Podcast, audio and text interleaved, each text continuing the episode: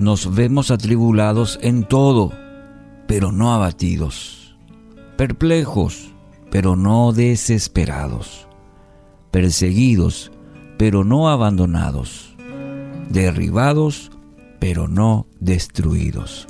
2 Corintios capítulo 4 versículos 8 y 9. El apóstol Pablo, bueno, había experimentado que las debilidades son el medio ideal, como lo mencionábamos anteriormente, para que la gracia de Dios eh, haga una obra perfecta en su vida. Y aquí nos presenta cuatro, diríamos, contrastes para mostrar que la, mostrar que la debilidad es un medio que fortalece la vida del creyente. Atribulados en todo, mas no angustiados. Las situaciones que atravesamos pueden oprimirnos. La idea que se plantea aquí es como pasar por una parte muy estrecha. Y muchas de nuestras eh, situaciones, circunstancias no podemos evitar. La palabra nos asegura que aunque estemos atribulados, es decir, pasando por momentos así estrechos, no debemos angustiarnos. Debemos tener la seguridad que Dios tiene una, un plan, una salida, un propósito. Y esa salida es segura y es oportuna. En apuros, mas no desesperados sociedad, esta sociedad anda a las corridas, se escucha mucho decirlo. Anda a las corridas, todo el mundo anda apurado. El que no corre, como dice, vuela, ¿no? El apuro siempre lleva a la desesperación. Debemos aprender a depender de Dios, depender de Dios, para que Él nos indique la dirección que debemos tomar. Esperar en Dios es una decisión muy sabia y es una decisión madura también.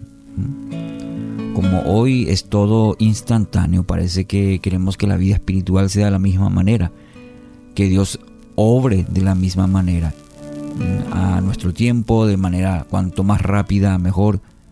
Pero Dios muchas veces nos lleva a la sala de espera para que aprendamos a esperar, a confiar y a depender de Él. Perseguidos, mas no desamparados. Y bueno, aquí el apóstol Pablo tiene toda la autoridad, creo que, para hablarnos de la persecución o sobre la persecución, porque por anunciar el Evangelio, e inclusive su vida, siempre estuvo en peligro por anunciar el Evangelio, por la persecución.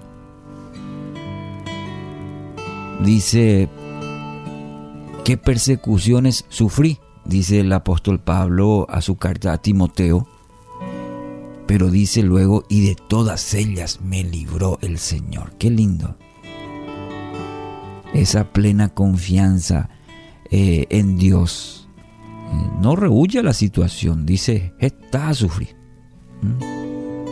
mucha persecución, inclusive de los propios cristianos también. Dice en algún momento Pablo, pero de todas ellas me libró el Señor. ¿Mm? Mire esa confianza, eh, esa confianza, ¿dónde dirige? No se plaguea por los hermanos, por, eh, por los gentiles, eh, sino dice de todas ellas, de cada una de que enfrenté, en cada una Dios estuvo conmigo y me libró. Después dice, derribados pero no destruidos. Y aquí eh, eh, se puede emplear la figura del boxeo. Cuando un peleador recibe tantos golpes, ¿verdad? Que cae a la lona. Pero mayormente hace ese esfuerzo, todo el esfuerzo para levantarse y volver a luchar. Y más o menos esa figura debe ser con el creyente. Puede caer, claro, tambalear como decimos a veces, pero con la ayuda y la fortaleza de Dios recibe la fuerza, el poder y vuelve a levantarse para continuar. Derribados, pero no destruidos. Con Cristo jamás, nunca. Podemos estar, podemos caernos, podemos fracasar quizás, pero en el nombre de Jesús nos volveremos a levantar y puestos los ojos en Jesús, volveremos a intentar. D.L. Moody dijo una vez, la fe verdadera y real no es otra cosa que la debilidad del hombre apoyándose en la fuerza del Señor. Entonces esa fe que proclamamos y que la debemos vivir es nuestra debilidad, pero que apoyándose en aquel que todo lo puede, en la fuerza de nuestro Señor Jesucristo.